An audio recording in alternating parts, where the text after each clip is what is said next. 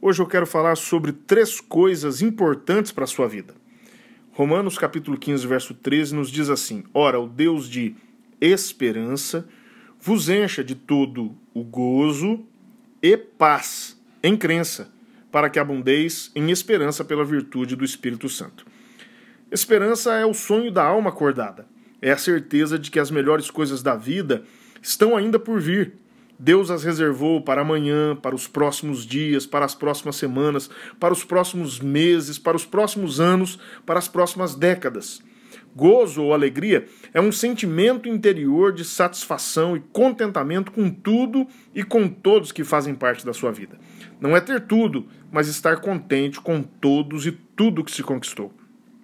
Paz é a tranquilidade íntima da alma em saber que em Cristo estamos sempre na direção certa, no caminho certo da nossa vida, mesmo, mesmo que as circunstâncias sejam adversas e as críticas nos sejam contrárias.